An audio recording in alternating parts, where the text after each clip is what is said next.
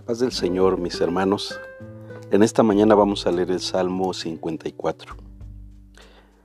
Al músico principal Eneguinot, masquil de David, cuando vinieron los cifeos y dijeron a Saúl, ¿no está David escondido en nuestra tierra?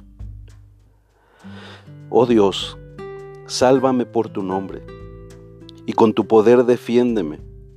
Oh Dios, oye mi oración Escucha las razones de mi boca, porque extraños se han levantado contra mí, y hombres violentos buscan mi vida. No han puesto a Dios delante de sí. He aquí, Dios es el que me ayuda. El Señor está con los que sostienen mi vida. Él devolverá el mal a mis enemigos. Córtalos por tu verdad. Voluntariamente sacrificaré a ti Alabaré tu nombre, oh Jehová, porque es bueno, porque Él me ha librado de toda angustia y mis ojos han visto la ruina de mis enemigos. Amén. Este salmo parece ser del mismo periodo de la vida de David que en el verso 52.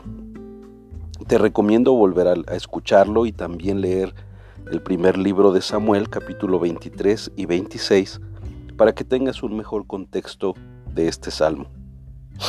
Aunque David había rescatado una ciudad en la frontera con Filistea, seguía siendo considerado como traidor a Saúl. Cargando esta tristeza y desánimo, David oró a Dios para que lo vindicara. Este salmo da aliento a cualquier persona que haya sido calumniada. Comienza con una expresión Oh Dios, sálvame por tu nombre. En el mundo antiguo el nombre de una persona era en esencia la persona misma. Aquí el nombre de Dios incluye su protección en conformidad con el pacto que Dios había hecho con su pueblo. Cuando en el verso 3 dice, no han puesto a Dios delante de sí, significa que sus perseguidores y los que se levantan contra Él no han consultado a Dios para preguntarle si está bien perseguir y atacar a David. Esto es muy importante reflexionar, pues a veces creemos que estamos haciendo lo correcto y no le preguntamos a Dios. El último versículo es de una plena confianza hacia el Señor.